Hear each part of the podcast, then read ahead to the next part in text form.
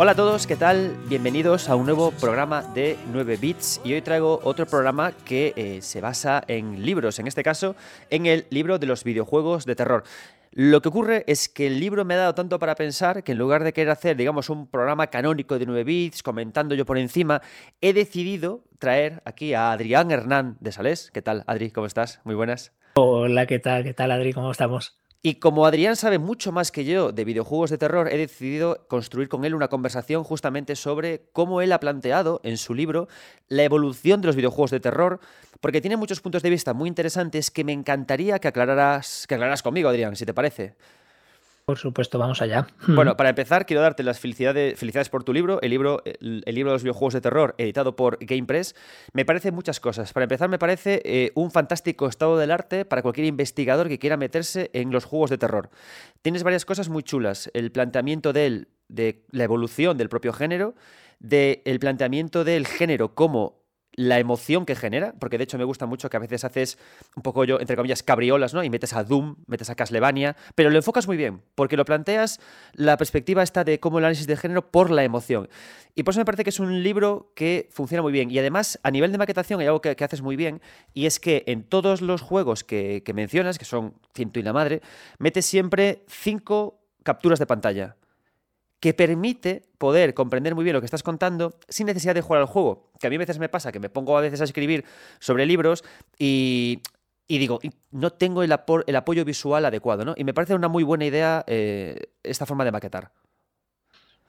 Pues, pues mira, Adrián, la verdad es que, bueno, antes de nada, que seguro que ya te lo he dicho, pero es un placer estar aquí y compartir el tiempo contigo. y, nada, pues oye, que lo de la maquetación es verdad que le da, le da un toque aparte de, por lo, estético y tal, sí que es verdad que ayuda mucho. En eso también, obviamente, pues GamePress, pues que es la editora del libro, pues ha estado muy a tope conmigo. Y, nada, hemos conseguido pues eso, juntar aquí 163 muestras de, ¿eh? del horror. Te has, puesto, gocho, ¿eh? A jugar a juegos de terror, macho. Madre mía, sí, sí, sí. Madre mía. Y, me ha gustado porque, bueno, es fácil ver, gracias a tu libro, yo por supuesto, cuando estaba leyendo, hay juegos en los que me paraba más a leer, otros juegos que pasaba, pero sí que está muy bien porque te permite ver la evolución de un género, jova, que yo he visto como, lo he pensado mientras leía tus páginas, como el más particular del género de los hmm. videojuegos, porque estamos acostumbrados, por ejemplo, yo estudio mucho el JRPG. Yo estoy acostumbrado a que una sola pantalla de JRPG, yo te enseño una pantalla de JRPG y sabes que es un JRPG. Sin embargo, por lo que he visto en la evolución de los videojuegos de terror, al contrario, el terror es capaz de adherirse a JRPG, a, incluso a usar ventanas gráficas, es incluso a hacer aparecerse al, cine, a laberintos. Es la leche, es como género se incrusta en todo, o sea, se puede transformar en lo que sea. Sí, eh, realmente es uno de, los puntos importantes al principio de que eh, hablo pues un poco, tengo una nota, ¿no? Nota del autor y luego hablo un poquito de qué es para mí, ¿no? De manera obviamente completamente subjetiva y que es un videojuego de terror. Y lo has enfocado bien porque hablas pues eso, que digamos que tiene muchas capas, ¿no? yo siempre digo que que el esqueleto, las sensaciones y, todos los elementos del terror diferente, ¿no? digamos desde el gótico, victoriano, eh, etcétera, romanticismo, etcétera. Todos los ítems clásicos del terror están, pero luego, claro, en cuanto a género, no se puede hablar de género como temática, perdón, como, como mecánica, ¿no? Con una mecánica. Entonces, claro, porque al final dices, ¿cuál es el género como mecánica del terror? Pues muchos dirán, pues terror es survival horror, ¿no? Que digamos que es el único podríamos acercarlo a mecánica nacido bajo el concepto, precepto de, terror. Pero al final es como, como esa, esa, pared que pintas, ¿no? Y pintas pues con terror. Y al final dices, que es por ejemplo Castlevania, ¿no? O sea, eh, claro, yo aquí lo enfoco en, es, un juego de saltos y de disparos, un juego de, golpes, de, de, plataformas y tal, pero que recoge de una manera muy muy evidente y muy obvia, pues todos los elementos de terror. Quiere, yo siempre hablo un poco de la comunicación, eh, qué es lo que quiere el autor, ¿no? La intención comunicativa. Y es, ¿qué es lo que quiere? Pues mostrar eso, ¿no? Mostrar esa noche, mostrar esa luna, mostrar esa niebla, mostrar el terror, fantasmas, monstruos, no sé qué.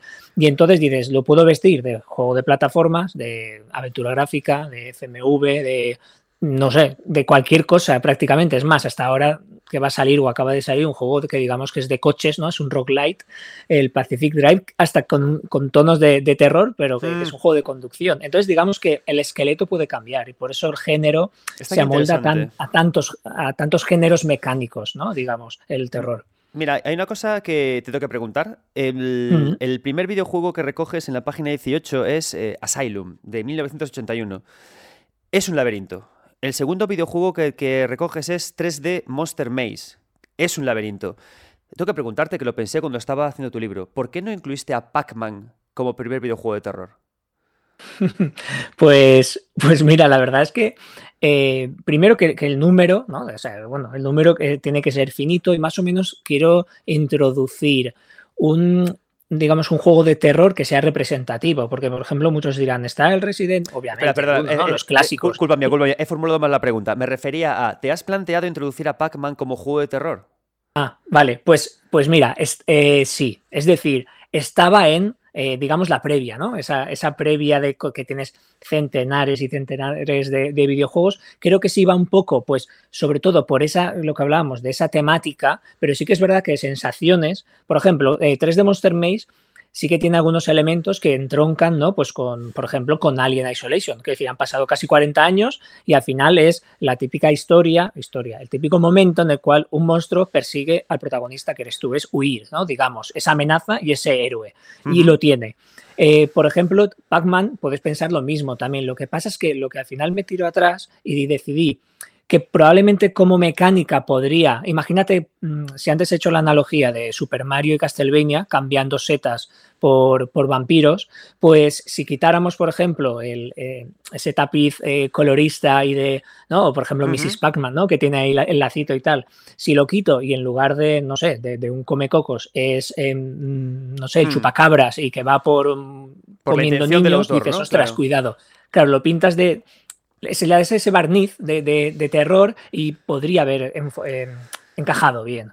Mira, es que a mí me encanta 3D Monster Maze, permíteme que lea lo que escribes en la página 19. Uno de los primeros videojuegos 3D a base de píxeles y también de las incipientes experiencias de puro terror en los ordenadores de principios de los 80. El Terror-X encarnó las peores pesadillas de muchos jugadores debido a su incansable persecución a través de pasillos monocromáticos. Bienvenidos al origen de Survival Horror, al calor de Sinclair ZX81. Me gustó porque cuando leí esto, justamente, la parte que decías, ¿no? La de incansable persecución a través de pasillos monocromáticos, me gustó porque pensé en Pac-Man y dije, tengo que preguntarle si valoró eso. Y luego porque pensando justamente en Pac-Man, me doy cuenta de que y que por eso, quizás por eso el género del terror es tan interesante, porque con cualquier pequeño giro se es capaz de convertir cualquier experiencia en, una experiencia de terror. Tú lo has dicho, ¿no? O sea, al Pac-Man lo cambias por, le cambias los sprites y ya es terror. Y yo eh, reconozco que eh, no he sentido miedo jugando a Pac-Man, válgame el Cristo, pero sí que genera momentos de poderosa tensión Pac-Man, de ay, ay, ay, ay, que me van a comer, ¿no? Son y que también entonces por eso el terror y el humor a la vez son primos hermanos. Sí, sí, sí, sí, es que es lo que dices, incluso el Pac-Man tiene, tiene ese cambio, ¿no? Ese giro, que es en el momento en el cual te conviertes de ser presa a cazador durante un momento. Eh, es muy tiene mucha adrenalina, ¿no? En, el momento en el, que juegas, eh, los sonidos estridentes, y es lo que comentamos, que cambiamos esa estética por la estética de terror eh, y cambiamos un poco un argumento y le damos un contexto determinado y lo es. Por ejemplo, eh, entre los primeros juegos tenemos justamente el tercero, que es el Haunted House, ¿no? Del Atari. Mm. tiene lo que comentas, laberintos, eh, pero que al final lo piensas desde, desde un punto de vista actual y dices, vamos a ver, estamos hablando siempre mucho de, los obvios, ¿no? De, estas listas Rolling Stone que siempre digo, de, de, Resident Evil, de tal, de Alone in the Dark también. Pero es que incluso antes de antes de antes tenemos Haunted House, que es un juego con backtracking, es un juego con llaves, es un juego con abrir puertas, estás en una mansión que al final es un laberinto, te marea bastante porque al final el único cambio es el color de fondo y tiene algunos elementos que digo, ostras, creo que Igual que 3D Monster Maze crea eh, los laberintos o esa persecución ¿no? que se puede revivir en Alien, Alien Isolation o Amnesia o algún, alguno de estos juegos, el Haunted House, por ejemplo, dices, es que tiene ya no uno ni dos, sino cinco y seis elementos clásicos del survival. Y al final, pues, pues son importantes que estén aquí y todos juegan con, este inicio del laberinto, del no saber, del, hmm. del, sentirse perdido y que haya una amenaza detrás. Claro, eh, Haunted House, porque no lo haya jugado o que no lo conozca, es en esencia igual que el videojuego Adventure. solo que cambiando colores por tonos muy oscuros, una vista eh, isométrica, ¿no? O sea, perdón, vista cenital, vista superior, muros muy grandes, muy oscuro todo. Que claro, además me hace gracia porque le venía muy bien al videojuego hacer terror en esta época, hablamos del año 82, porque el negro era un color bueno de pantalla, ¿no? Un fondo de pantalla que no consumía recursos de memoria y te, eh, te colaboraba mucho en, en el terror. Hay un juego que me gustó mucho, que 1983, Attic Attack. Y me, gusta lo que mencionaste antes, que yo es una cosa que me, gusta mucho descubrir a día de hoy cuando investigo este retro previo a NES, que es como el retro mío, retro, retro, retro. Es como que todos tenemos algo que llamamos retro, que es nuestra infancia, y luego está el pre-retro, que es lo que... Sí. ¿No? ¿No te parece? Y a ti, Sí, sí, sí. Es un juego del 83, dice. La visita a cierto castillo se convirtió en una de las experiencias más recordadas por todos aquellos que tuvieron una ZX Spectrum o un BBC Micro a principios de los 80. Por las múltiples habitaciones que componen Attic Attack desfilan enemigos nacidos la cultura del horror occidental, veloces fantasmas, odiosas brujas y hasta los mismísimos Drácula y Frankenstein. Juego muy interesante, vista cenital, aparecen las, las, salas dibujadas a través de lo que parecen vectores y a la derecha aparece un menú. Y mencionas algo muy interesante, eh, Attic Attack eh, es como que lleva también esta idea del laberinto, la transforma en una mansión, y hay algo aquí que comentas que cuando mueres, lo que, lo que, dejas detrás tras de ti un cadáver, deja tras de ti ¿no? lo, que, lo que muere. Y me hace gracia porque tú mismo mencionas aquí que esto, ahora nos jactamos de lo divertido que es esto en Dark Souls, ¿no? Pero que esto lleva en el, en el medio toda la vida, ¿no? Es, exacto, sí, sí. Es que al final eh, me llama muchísimo la atención cómo muchos de, los videojuegos elegidos, em, sobre todo los retro, retro, ¿no? Digamos, ya los retro para nosotros, a otros dirán, oye, pues era cuando yo era joven. Pues bueno, nosotros no somos tan viejos. Y, la cuestión es que, que em, tenían muchísimas ideas, obviamente con, se una muy manido, pero los pocos recursos que tenían, tenían que aprovecharlos muy bien para, primero, innovar e intentar, pues, em, que esa intención comunicativa, que en este caso la Tic Tac también entronca mucho con el terror, innovar muchísimo. Aquí tenemos de nuevo, eh, tenemos llaves, tenemos habitaciones, tenemos puertas, tenemos objetos con los cuales matas a un enemigo, pero no a otro, por lo tanto, otro, digamos que que, su presencia es constante, es un némesis, ¿no? Inmortal ahí que va detrás de. Todo, todo ideas que, están ahora. Eh, Exacto. Y eso del cadáver, sí. Y, y, lo del cadáver, ese recordatorio, ¿no? De quiero decir, em, puedes, mueres en Mario, mueres, eh, quiero decir, el juego, ¿no? Digamos, desde, desde que, Atari le pone narrativa a Pong poniendo los numeritos, ¿no? Digamos, que ya eh, evoluciona, ¿no? Desde el típico de, de, anterior. exacto, pues aquí dices, vamos a demostrar, o sea, que tú has muerto, es decir, aquí está tu precioso cadáver para que recuerdes lo que ah. estás jugando. Es ese puntito más, y sí que es verdad que entronca pues con, con, los Souls y todo. Pero es lo que dices tú, ¿eh? es como que las limitaciones eh, en los juegos de terror, o sea, mola porque el, terror lleva implícito una narrativa, como tal, o sea, el terror en sí, el horror es una narrativa del miedo, ¿no? De, con una permanencia incluso después de la muerte. Y me gusta mucho cómo es un fuerte vector esta idea narrativa para introducir una narrativa en el videojuego, aunque no se pueda, como ocurre aquí, ¿no? Incluso con la idea eso, ¿no? De, del laberinto de 3D Maze, este que hablábamos, del dinosaurio que mm. aparece. Y luego hay un título que me pareció también muy súper chulo, que es como que se hace terror a través de, la creación del laberinto, ¿no? Yo, en mi opinión, creo, me imagino que si entrevistáramos a estos autores, te hablarían de Pac-Man y de cómo pensaron de hacer con Pac-Man un laberinto de terror, ¿no? Eh, aunque bueno, un laberinto es como un lugar muy natural de terror. Pero hay un videojuego que mencionas que me llamó mucho la atención, que es Uninvited, en el 1986. En la página 27 dices, Uninvited es una de las cuatro aventuras gráficas de Econ Simulation lanzadas bajo la interfaz Mac Venture, un sistema jugable donde la investigación y el uso de ventanas del sistema operativo de Apple son la parte central de su desarrollo. Este juego súper curioso porque en Uninvited tienes como. Esto es un tipo de, de trabajo que ahora puede recordarnos a eh, Do Not Feed the Monkeys de Fictionama, que es un tipo de juego similar, ¿no? Entonces es como que tú ves la pantalla y tienes una, dos, tres, cuatro, cinco ventanas gráficas en la que ves en una una ventana de avance hacia adelante, en otra ventana ves el inventario y, inventario y abajo de todo estás viendo una, un texto que se reproduce, ¿no? Y me parece muy, em, ¿cómo decirlo? Valiente o, que muestra la flexibilidad del género, cómo se puede crear terror incluso mostrando ventanas de Windows. Y lo digo porque cuando hablamos de la inmersión, ¿no? que siempre se relaciona el terror con la inmersión, en plan, tienes que sentirte dentro de algo. Pero ver tantas ventanas debería quitarte inmersión, ¿no? En plan, estoy debería completamente. estoy viendo un sistema. ¿Qué pasa? ¿Nos asusta igual un invite con esta idea? ¿Cómo lo consigue? Pues, pues la verdad es que este juego es muy, muy llamativo y para que, se hagan todos pues una idea, es que es verdad, son las típicas ventanas con el huequecito arriba para el nombre, con, el scroll, bueno, con, las barras abajo a la derecha para subir y bajar si, ocupa más de lo que ocupa la, ventana y se pueden mover. un poquito se puede interactuar con ello. Al final es como, como jugar al, al buscaminas ¿no? dentro, del, dentro del Windows, pero con, con un videojuego pues que al final es...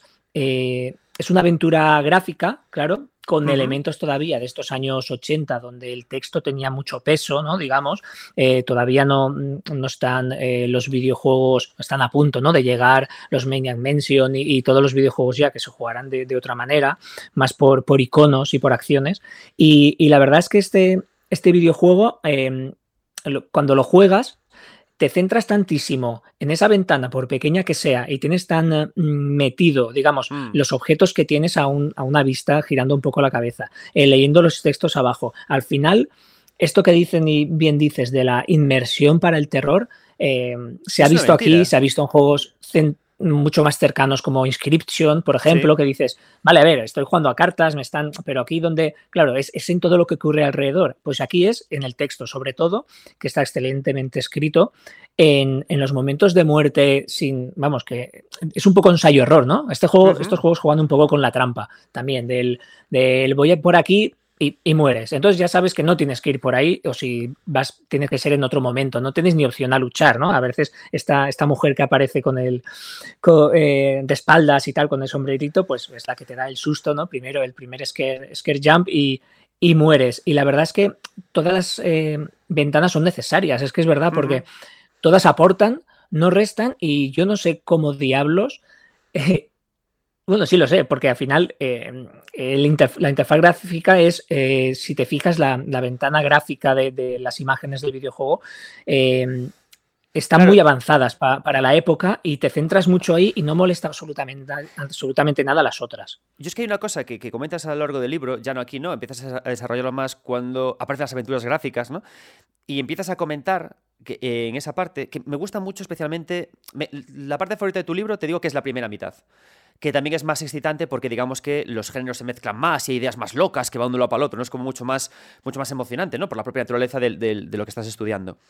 Y hay un momento en el que empiezas a lanzar la idea de la relación que existe entre la gestión de recursos y el propio terror. Entonces, claro, yo creo que, estas, que, que, cuando hablamos de inmersión a veces nos equivocamos, ¿no? Y decimos que inmersión es graficotes, es como la cosa que graficotes y que no haya ningún HUD, ni haya iconos, ni nada. Pero no tiene nada que ver en realidad en el videojuego. Es decir, Importa que la diégesis o, lo que está contándote el mundo conecte contigo, pero no importa cómo o de qué manera. Y creo que este título, Uninvited, la gracia que tiene es manifestarnos cómo una vez que nos sentimos dueños del inventario que podemos gestionar, como, como controladores de lo que está ocurriendo, porque tenemos las ventanas que podemos manipular, ¿no? El juego te dice, no, te voy a asustar incluso creyéndote tú bajo el control de la situación. Y va un poco por ahí, ¿no? Esta idea. Sí, sí que va por ahí, por, por eh, ofrecerte todo lo que tiene a su alcance, tú tener primero claramente la, digamos, la tercera ventana, y mira que las estoy un poco clasificando, pero la tercera ventana más importante, pero es que al final, mm, en según qué momento no es así. Tú dices, vale, la gráfica, hoy la que más entra por los ojos, obviamente, la más importante. No, no, es así. Luego está la de abajo, que es la que te explica realmente y te hace avanzar. Y luego la, la gestión de recursos, en este caso, eh, pues tu inventario con los objetos, donde claramente eh, te va a permitir avanzar en la, en la, dirección correcta. Es un juego que cuando se puede probar fácilmente y, cuando lo juegas te das cuenta cómo eh, la seguridad realmente te la dan los objetos que tienes en tu inventario. Es decir, sin objetos no te atreves a adentrarte en seguro qué zonas. Y con objetos dices, a ver, puedo entrar, pero puede ser que me aparezca mm, tal eh, susto, tal elemento, pero yo ya tengo ese crucifijo o yo ya tengo ese, ¿vale? Entonces, yo creo que, que intentar tengo, la, tengo la seguridad de que lo tengo ahí, lo tengo siempre presente, no como en Resident Evil. Resident Evil es lo opuesto, ¿no? El inventario está oculto y a veces ni te acuerdas, ¿no? Vas a entrar en una sala que llevo, que llevo puesto. Y me mola que incluso con con el, propio trabajo de la gestión, o sea, la, manera que enseñamos o no el objeto, dónde lo mostramos y tal, se juega con una relación entre, eh, jaja, crees que tienes este control pero no lo tienes, o crees que sí pero no, o vete. Y, funciona muy bien, tío. También te diré que estoy abordé tu libro justo después de hablar con los desarrolladores de Jet Rider, que es un videojuego que se basa en mecánicas de MSX, ¿no? Y ellos me decían, es que si nos paráramos a, mirar los juegos retro-retro y las ideas que tenían, saldrían muchas ideas muy buenas a día de hoy para los equipos que están creando videojuegos, ¿no? Y claro, abordé tu libro con esa perspectiva y por eso estoy con esta euforia de ver cosas nuevas, ¿sabes? que digo yo, oh, esto no se me había ocurrido. Mira, estamos ya, vamos a dar un salto al año 1986. Y hay una cosa que me ha gustado mucho porque aquí aterrizas Castlevania, el original de NES. Ahí, con dos, con un par, sí. la cuestión es que... dime, dime, dime, dime, dime. No, no, que, lo de Castlevania es algo un poco singular porque, eh, a ver, para que te hagas una idea, Claro, mi, mayor sueño húmedo es que fueran 666 videojuegos de terror. Sería espectacular, inasumible para la editorial y para el común mortal, ¿no? El bolsillo de los mortales. Pero bueno, la cuestión es que sí que tenía aproximadamente esos juegos en lista. Y claro, vas eliminando, ¿no? Eh, déjame irme simplemente un poco. Eh, es decir, tengo Resident 1, Resident 2. ¿Por qué no tienes el 3? Si el 3 es, por ejemplo, mejor que eh, Deep Fear, ¿no? La, respuesta de, Sega en Saturn cuando sabían que ya no tenían más Resident Evil. Sí, hombre, probablemente sea un juego superior, incluso la, tercera parte al Deep Fear, pero creo que me aportaba menos, ¿no? Claro. simplemente otro más, ¿no? El tercero encima de la misma plataforma. con Castlevania tuve claro que, que tenía que ponerlo por eh, las, eh, la intención, como de nuevo te lo comento, lo de la intención comunicativa es el vivir una aventura de terror. Dices, a ver, eh, me va a dar sustos, es como el Madison que mi corazón se me va a salir por la boca. No, al final es una, es una aventura de saltos, de, acción y pasas las pantallas y tienes que medir los, los saltos y tal. Pero es que si te fijas solo en la pantalla de inicio, cuando aparece el Belmont y, sale ese fondo, esa luna eh, que, con la que está cubierta, ¿no? Un poco de, con las nubes, los, los, murciélagos y tal, dices, es que, madre mía, si es que estoy prácticamente en, un, en una... En, un, en, una pesadilla o en un sueño de, de, Becker, ¿no? Digamos, solo con ese inicio, ¿no? Con, del romanticismo puro. Y, y luego él elige de una manera para nosotros puede ser muy tópica, pero pensemos para un japonés cómo se centra sobre todo en, en los monstruos occidentales, no en los suyos propios, que luego tenemos mil ejemplos de grandes juegos con, con folclore japonés y, de terror asiático. Pero aquí eh, tira por, por lo más occidental y la verdad es que yo creo que eh, solo esa sensación de tener que estar avanzando con un personaje en un entorno hostil, eh, eh, con, con, algo tan claro como es matar nada menos que a Drácula y con todos los monstruos de lo que diríamos la, factoría de la Hammer, ¿no? digamos, todo, todo el, elenco de, monstruos, yo creo que solo por eso y obviamente por la importancia que tiene como juego capital ¿no? de, en la historia de los videojuegos debía de estar. Eh, solo con esto digo que la gente que dice, es que aquí este juego no me da miedo, eh, vamos más allá, ¿no? De eso, es decir... Hay que ir mm. contigo, es que me gusta mucho porque me dices, Castlevania es en definitiva una oda a los iconos de terror, una aventura única que introdujo a miles de jugadores en el bestiario clásico occidental. Y me gusta porque al leer esto, claro, yo entendía que tú, eh, en este sentido, hablabas de que los juegos de terror no tienen por qué dar terror pero siempre que celebren el terror. Porque tú introduces una idea que me gusta mucho, que la, lanzas en tu artículo, el, libro abre, abre, con un artículo muy interesante, que te digo honestamente, ¿eh? también te digo, ojalá hubieras metido más dos artículos del principio por el medio. Sé que era imposible porque querías hacer aquí un estado del arte loco, pero me hubiera gustado más reflexiones tuyas de eso, porque está muy bien tirado el, comienzo del artículo. Y hablas de folclore del, del horror. Y me gusta ese concepto. ¿Cómo se va construyendo con todos estos juegos? Estamos ahora ya en el 1986. ¿Cómo se va construyendo a través de cine, películas, videojuegos, un folclore del horror? ¿Y cómo lo celebramos con juegos como Castlevania? Por eso sí que me parece que es un juego que tenga que estar aquí. Porque celebra el horror, hmm. al estar el horror, creo, tan, tan unido al, humor y por lo tanto a la diversión, creo que celebrar el horror es parte del horror.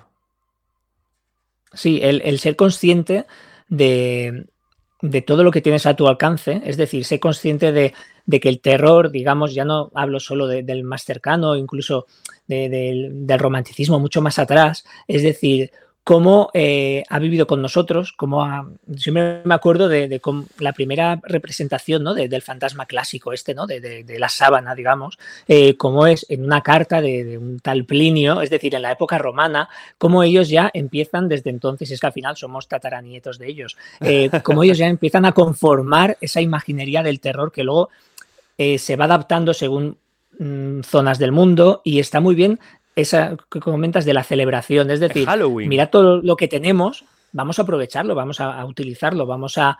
Eh, ¿Es necesario que la gente eh, llore mientras juega y tenga que huir del terror que tiene? Oye, no siempre lo es. A veces sí y es, bienvenido. Pero... Claro, o queremos crear una aventura en la que se celebre Halloween, en la que se celebre el horror. Y creo que Alemania es un poco eso. No es de tener miedo, pero sí de quizás de regocijarte en un terror domado, algo de este estilo, ¿no? Y, como puede ser Halloween, como decía. Y por eso me gusta mucho tu, inclusión. Mira, voy a dar un salto a 1989. Te he de decir que me has dado unas ganas locas de jugar a Sweet Home. No lo había jugado, Sweet Home. Para los que no lo conozcáis, Sweet Home es el que es considerado como el precursor. Bueno, es como que Resident Evil tiene dos padres, ¿no? Sweet Home y Alone in the Dark. Y la gracia es que Sweet Home es un RPG con vista cenital, con mucho backtracking, con una idea muy de Maniac Mansion, un grupo de personajes, cada uno con una habilidad que al morir su habilidad tiene que ser sustituida por un objeto para poder realizar acciones, con combate y con esta idea muy de RPG, de JRPG de los años 80, en el que se alterna primeras vistas de objetos, de, escenas con la vista cenital de recorridos. Súper interesante este juego. O sea, te lo juro que estaba leyendo y me parece eh, súper moderno. A través de un punto de vista cenital que fortalece la visión terrorífica de una mansión muy bien diseñada, seremos testigos de cómo un equipo de documentalistas se adentra en la mansión de Ichiro Mamilla, antaño famoso y rico artista que desapareció tres décadas antes. Súper sugerente, además, el, arranque.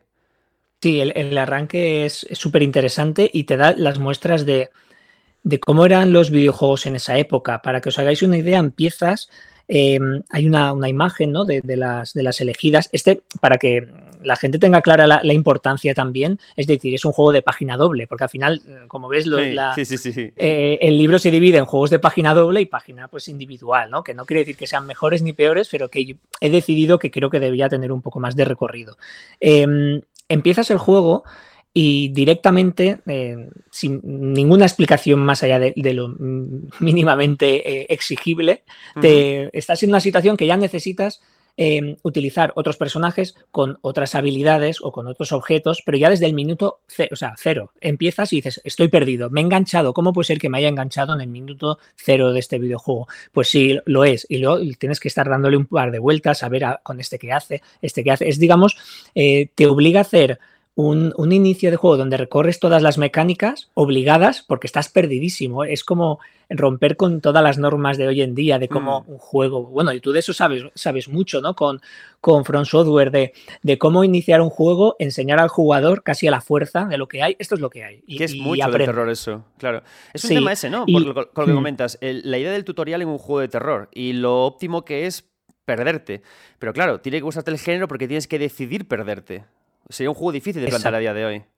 E, es un juego, sí, entre, entre videojuego, entre la obra y entre el jugador. Es decir, tenemos que estar, igual que siempre, tenemos que estar predispuestos. Siempre que digo que, tú puedes jugar a otros géneros hablando por mecánicas tranquilamente porque tienes cinco minutos sueltos y te echas, no sé, una carrera al Mario Kart o algo y tampoco necesitas eh, muchísimo más ¿no? de tu parte, a no ser que quieras ganar en el, en el campeonato mundial online. La cuestión es que el, terror te exige más, te exige más eh, en cuanto a predisposición de, oye, eh, conozco a gente que ha jugado y luego tronco con Sweet Home de nuevo eh, a juegos y dice, pues yo no he pasado miedo. Y luego te enteras y dices, pero a ver, ¿cuándo has jugado? Pues no sé, una tarde de julio a las 4 de la tarde, em, con las ventanas abiertas. Es que hacía, o no sé qué, es que sin auriculares dices, bueno, es que claro, tú mismo te estás poniendo trabas, es decir, tienes que poner de ti. Este es el típico videojuego que tienes que poner de ti mismo y, tiene todos los,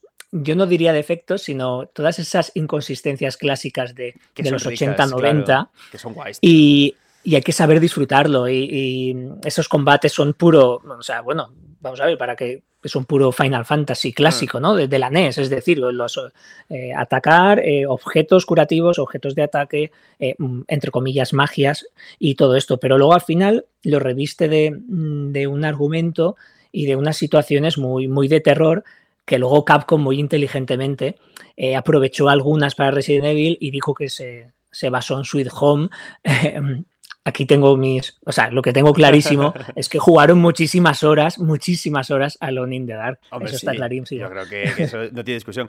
Mira, creo que me gustaría saltar, bueno, antes de eso, antes de por, acabar, me hace coña que, que Sweet Home me parece un juego tan interesante, pero sin embargo títulos que a día de hoy salen pixelados, cenitales, no se fijan en, en, en este juego sino que se fijan más en convertir un Silent Hill en cenital. Es decir, intentan eh, aplanar un Resident Evil. Pero hmm. creo que Sweet Home tiene ideas muy chulas para incluso aplicarlas a día de hoy en este género tan guay, en este revival pixel art de, terror. Porque te lo juro, eh, o sea, la idea de varios personajes, meter más parte rolera, ya ves que estoy en tu libro viendo muchos vectores, muchos caminos nuevos para hacer juegos nuevos a día de hoy. Y a mis alumnos de, UNIR de los del TFM, a los Ignacio TFM, les, les, recomendaré que cojan tu libro. Buscad aquí ideas para hacer vuestros TFMs, que, que vais a sacar ideas Pues menudo, placer. Pues sí, sí, me encanta. Lo que acabas de decir me ha, me ha, fascinado. Sí, sí, porque es que es eso, es... Por eso te digo que la primera parte de tu libro me mola especialmente por este, este punto retro. Y mira, el otro día estaba haciendo yo un programa sobre el de Flores Vivas, sobre Final Fantasy VII, y vino, vino al, al programa... en Tony, un ilustrador que, sobre todo destaca, Tony Infante destaca mucho por hacer perspectivas eh, muy forzadas, para darle mucha energía, ¿no? Y me contaba que cuando hacemos eh, escenas con muchas paralelas, da, como mucha planeidad, sobriedad, no emociona tanto, ¿no? Por eso me gustó ver que en el 86 recoges el videojuego Nosferatu de Vampire, que es justamente una perspectiva isométrica, que no hay más paralela que la perspectiva isométrica, y me gustaría, te tiro aquí la, pelota, que me lo compararas justamente con Alone in the Dark en el 92. Porque claro, los dos son juegos de terror, ocurren en una mansión, pero el terror de Nosferatu se basa en paralelas y el terror de Alone in the Dark se basa en perspectivas. Yo te diré entre tú y yo, amigo, que con Alone in the Dark me cagué vivo cuando me puse a jugarlo.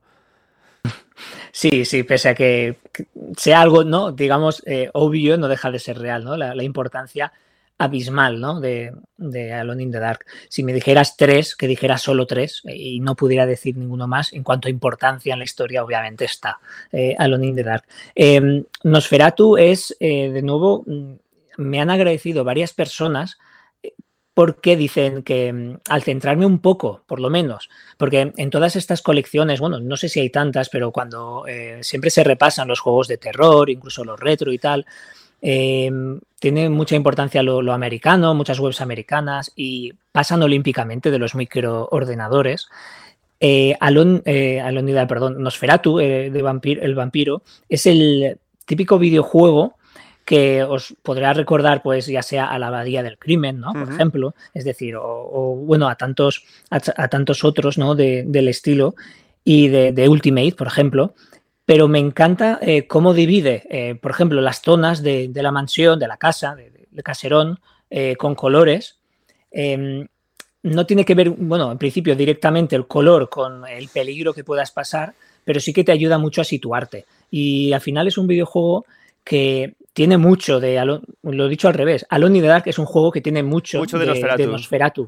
Y no se suele preguntar, es decir, Alone in the Dark siempre es como como que ahí se inició todo, ¿no? Es el Big Bang, muchas, dicen, según muchas veces, pero realmente sin todo este, sin todo este pozo retro que hay antes, desde, vamos, desde Ghost Manor, desde Haunted House a Nosferatu, por mm. ejemplo, obviamente eh, Infogrames no tendría el mismo videojuego. Muchos de los elementos clásicos están aquí.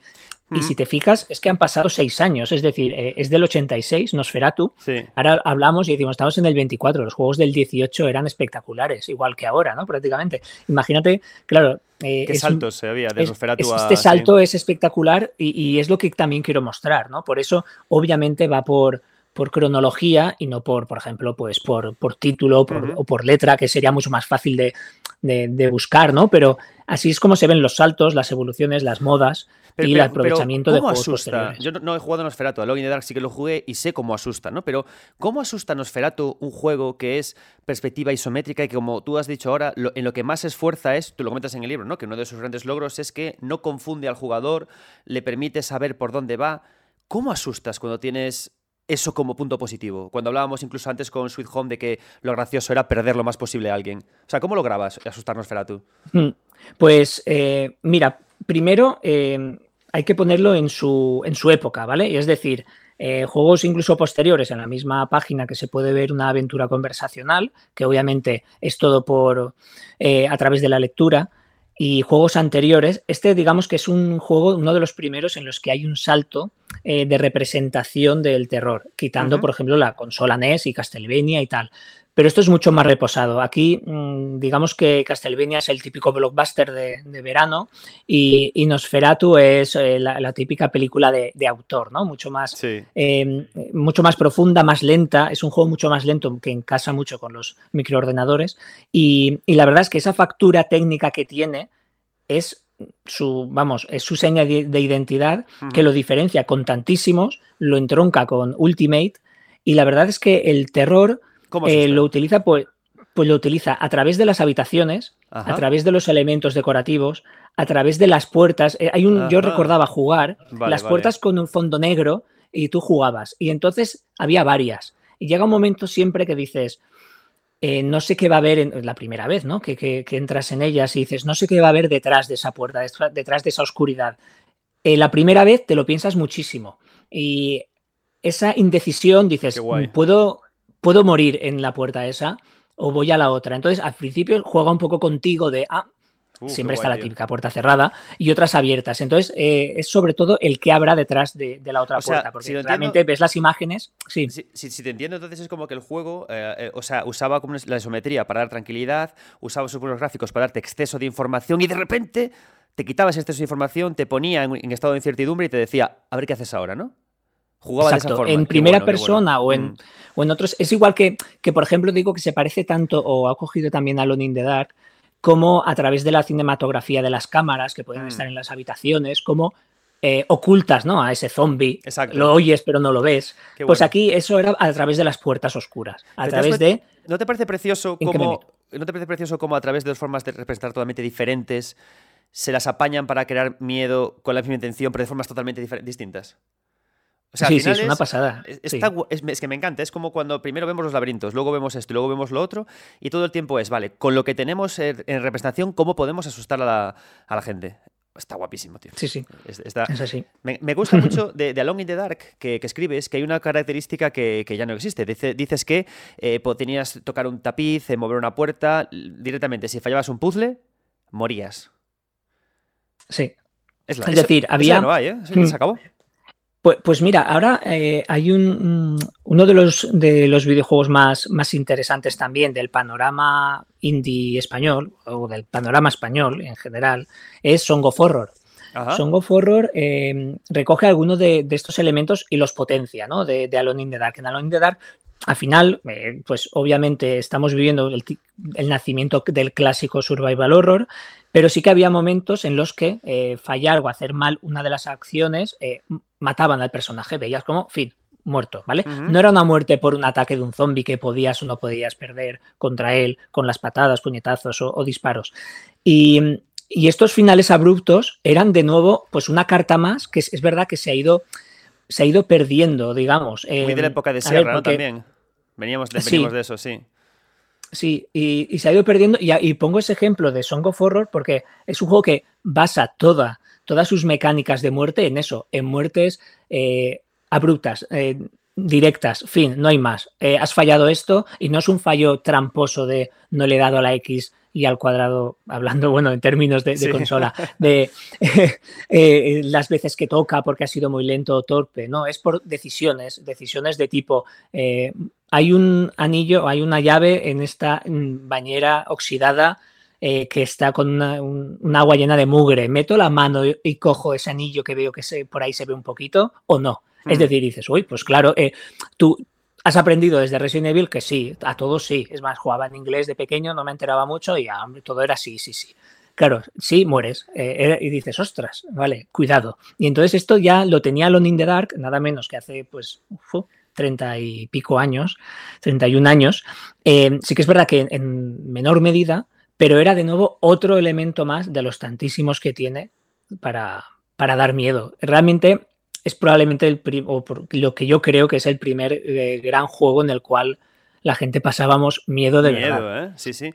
Porque es un miedo sin cortapisas, el de al final que tenemos en Alone in the Dark. Es, o sea, yo, yo recuerdo, te lo juro, como de, pequeño que estás investigando juegos, esa mano terrorífica que aparece sujetando la ventana cuando empiezas Alone in the Dark mm. y, como esa cámara que eh, apunta justo desde el segundo piso y hace un picado hacia donde, y tú manejas al personaje que va desde el coche hacia la, y la mano se retira y dices tú, uff, ¿no? Y que claro, sí, es una pasada. Es un increíble eso, tío. Y es una relación supernatural, además, la de este juego con el cine. Es decir, si hay que hablar, yo creo, ¿eh? que, el videojuego tiene un buen hermanamiento con el cine, es por, las, por los juegos de terror. Pues, pues sí, pues es que son, incluso centrándonos ahora con el, año 92 de, de, Alone in the Dark, es justamente desde las propias perspectivas que da de, terror. Incluso pienso a veces que, por ejemplo, el género este del phone footage, ¿no? del metraje encontrado, de los paranormal activity, incluso otros que en algún momento utilizan eh, las típicas cámaras fijas, que es que creo que no serían iguales ni hubieran existido sin los survival clásicos de fondos fijos ¿no? y pre-renderizados. Cómo utilizan todos los ángulos muertos, cómo, cómo lo utiliza absolutamente todo, incluso ahora que dices que es el inicio de Alone in the Dark, ¿sabes de qué me acuerdo yo mucho, aparte de la típica mano? Que, por cierto, el personaje subía arriba, dices. Sí, sí, sí. Es, que es muy interesante. El juego no, no eh, era cierras la puerta como en Resident y estás ahí. Dices, no, el personaje ha entrado, hmm. ha subido, ha entrado en toda la habitación, ha subido tres pisos, está arriba y ahí es cuando empiezas con él. Dices, ostras, ahí. Es, como que ya te ha metido directamente en el fondo de la pesadilla. Es que está muy pues fresco Alone in the Dark, con cómo plantea estas cosas. Muy fresco. Sí, sí, sí.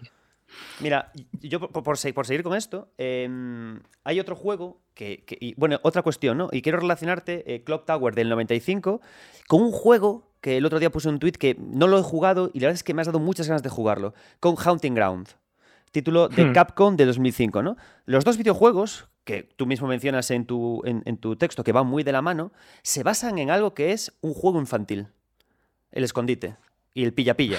los dos, ¿cierto? Pero Hunting Ground además hace algo muy particular que es algo que también hace Silent Hill, que es plantear el sexo y el deseo como algo perturbado o que crea pavor, ¿no? Háblame de Hunting hmm. Ground y cómo construye todo esto. Pues, pues mira, sí, eh, justamente Hunting Ground, a, diferencia de, de, otros videojuegos de mm, como Clock Tower, ¿no? En el año 95, que, se, digamos que sí que se basaba mucho más en las películas Giallo, ¿no? que las películas italianas de, los 70. Em, en este, en, Hunting Ground, yo veo primero claramente una intención eh, clara de demostrar a la protagonista como, como un deseo sexual, es decir, como un deseo erótico. sí, es algo muy...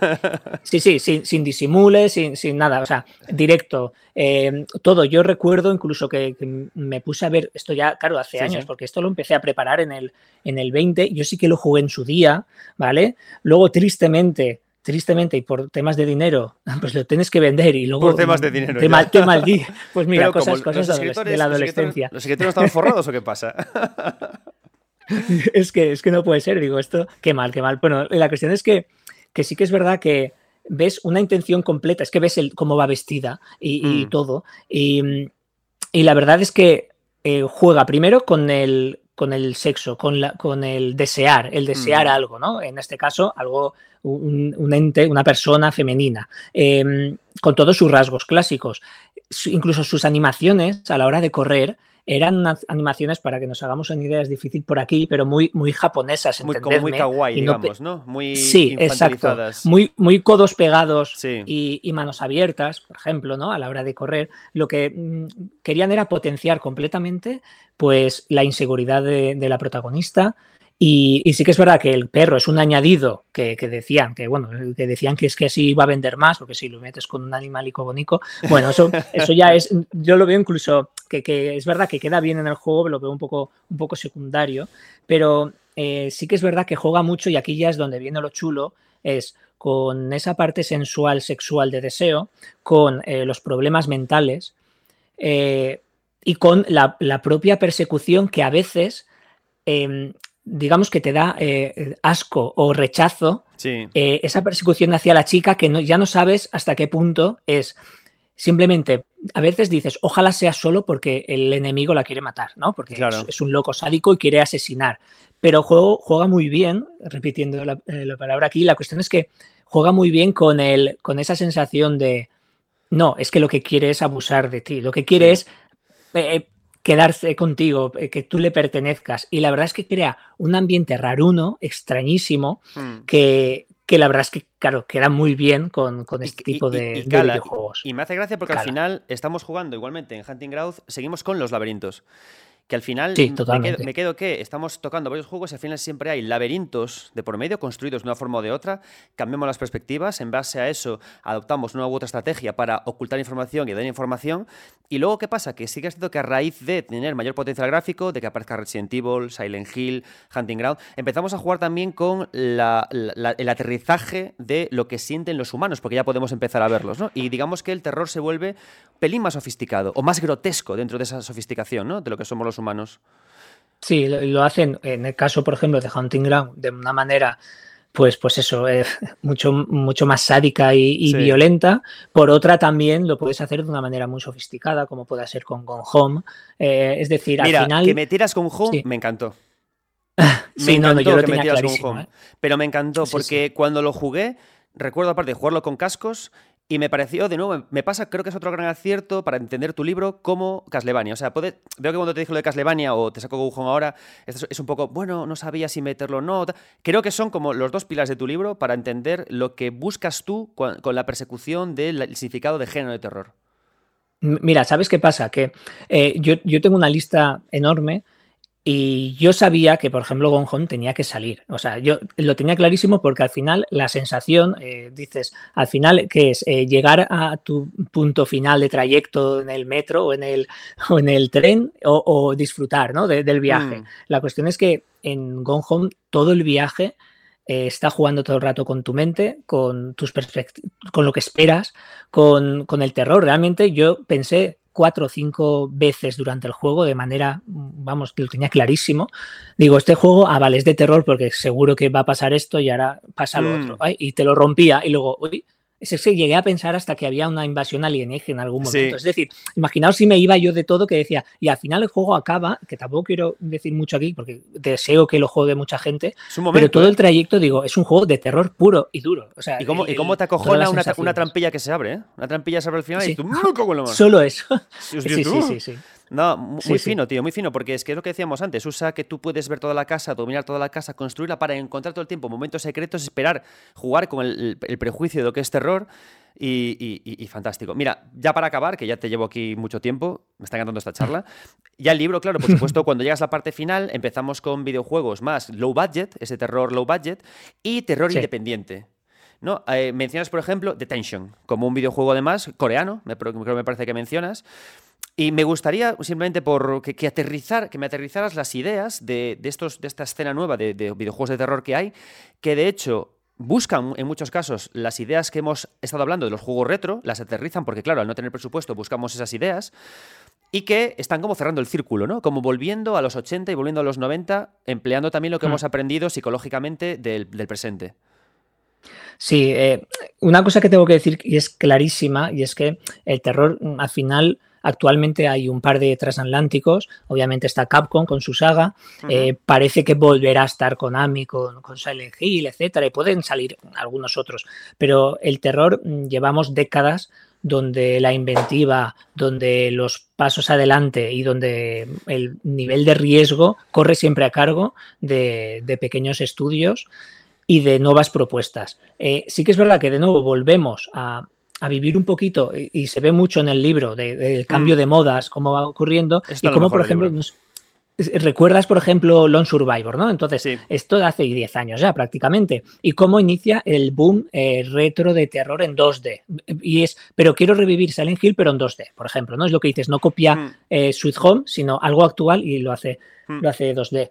Ahora tenemos, pues, con Puppet Combo y compañía, pues todos los juegos con una estética que ahora los retro, claro, han pasado años, los retro es ahora hacer la estética de Play 1, ¿no? Digamos. Pero luego hay cositas que se salen de la norma y, por ejemplo, eh, en Detention, que es de, Red Candle Games, exacto, eh, la cuestión es que eh, es un juego que realmente es 2D, no se centra directamente en ninguna aventura anterior, no, no quiere emular a nadie, ¿vale? No es un juego que dice quiero ser el nuevo Silent Hill en 2D, quiero ser el nuevo Resident o el nuevo tal, o para el Project Zero. No, es un videojuego con una personalidad tremenda, o sea que recomiendo muchísimo, donde este juego eh, ha, creado, ha creado escuela, al igual que por ejemplo Stories Untold. Es que te podría decir de los últimos de las últimas 20 páginas, o los 20 juegos últimos, mejor dicho, probablemente 10, 12, incluso 14, 15, son todos juegos de propuestas de equipos pequeños que van más allá. Es más, es que hasta el propio Resident 7 nace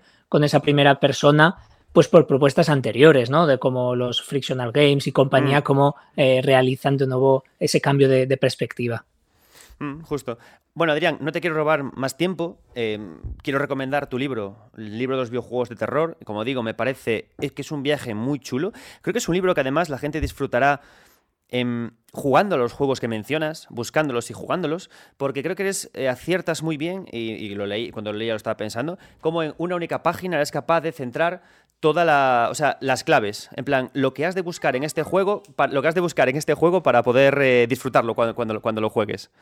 Así que... Eh, es, difícil, sí, sí, pero... las tiras muy bien, en plan de inventario, no sé qué, gestión, cómo conectas y cómo avanzas. Muchísimas gracias por este tiempo. No te quiero robar más. Comprad el juego ha sido de, un placer. Hernán. Está en la descripción el enlace a la, a la, a la compra directa del libro. Apoyad a los autores y nos vemos, tío. Nos vemos, un abrazo. Un abrazo.